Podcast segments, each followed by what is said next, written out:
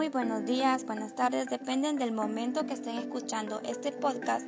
El día de ahora hablaremos sobre la importancia de la logística en la economía circular. Tradicionalmente el sistema de producción y consumo han funcionado de manera lineal. Los productos se diseñan para ser utilizados, consumidos y desechados tras un único ciclo de vida.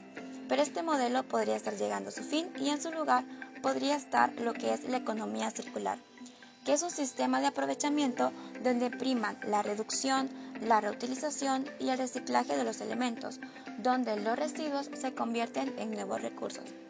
El modelo lineal supone la extracción de recursos, el tratamiento de estos para convertirlos en materiales y su montaje para dar lugar a un nuevo producto o servicio, pero pronto se convertirá en un residuo. Todas estas fases implican un importante consumo energético, de recursos, además de emisión de gases contaminantes. Por el contrario, la economía circular busca el aprovechamiento de los recursos en todas las fases del ciclo del producto. Evalúa el impacto ambiental desde el diseño, la adquisición de materias primas, la fabricación y transporte hasta su consumo final. Los recursos utilizados podrán ser reutilizados en sus diferentes etapas para crear unos nuevos productos, siempre con la idea de aumentar la durabilidad de estos productos. Este diseño no solo se limita a los bienes de consumo, también está presente en otros tipos de servicio, como la tecnología o la construcción. Un ejemplo de tecnología es el Waste to Energy, que aprovecha los recursos de producción agrícola y forestal para generar energía sostenible, que son las plantas biomasa, que funcionan la energía circular con las energías renovables. Otro ejemplo son los abonos orgánicos que podemos realizar. La economía circular se enfoca en tres cosas, en reducir los consumos de recursos, aumentar la durabilidad de los productos y servicios y reducir la generación de residuos. Uno de los retos que se introducen con la economía circular es la reutilización y valorización de los residuos, es decir, la basura de una industria, que se convierte en la materia prima de otra. Cabe resaltar que debido a que originalmente nuestros sistemas productivos no fueron diseñados de esta manera, se requiere de un esfuerzo logístico importante para conectar el final de la cadena de abastecimiento de un producto, es decir, los residuos con el inicio de otra cadena de abastecimiento, es decir, la materia prima. Pero, ¿qué es la logística inversa? Bueno, la logística tradicional optimiza el flujo de bienes desde el productor hasta el consumidor.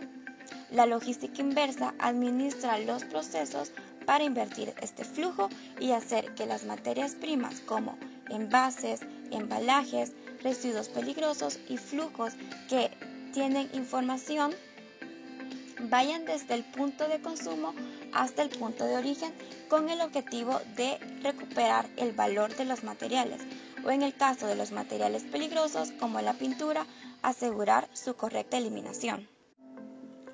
La logística inversa comprende de las operaciones relacionadas con la reutilización de productos y los materiales, incluyendo todas las actividades logísticas de recolección, desemblaje y procesos de materiales, productos usados y todas sus partes, para asegurar una recuperación ecológica sostenida.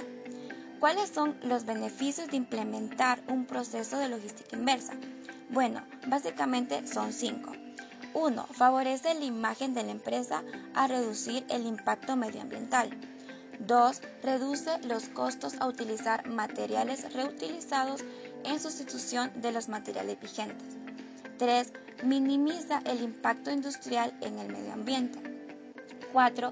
Permite crear campañas para fidelizar clientes. Y 5. Apertura de nuevos mercados para productos reutilizados. Algunos casos de éxito de logística inversa pueden servir de inspiración para otras empresas. Un ejemplo de ello es la empresa IKEA, que es la empresa sueca de muebles y reconocida por su innovación. Ha logrado afrontar el reto de logística inversa. Como parte de su estrategia de sostenibilidad, IKEA desafía la percepción de sus productos con lo que son productos desechables, al crear oportunidades para reciclar, reutilizar productos.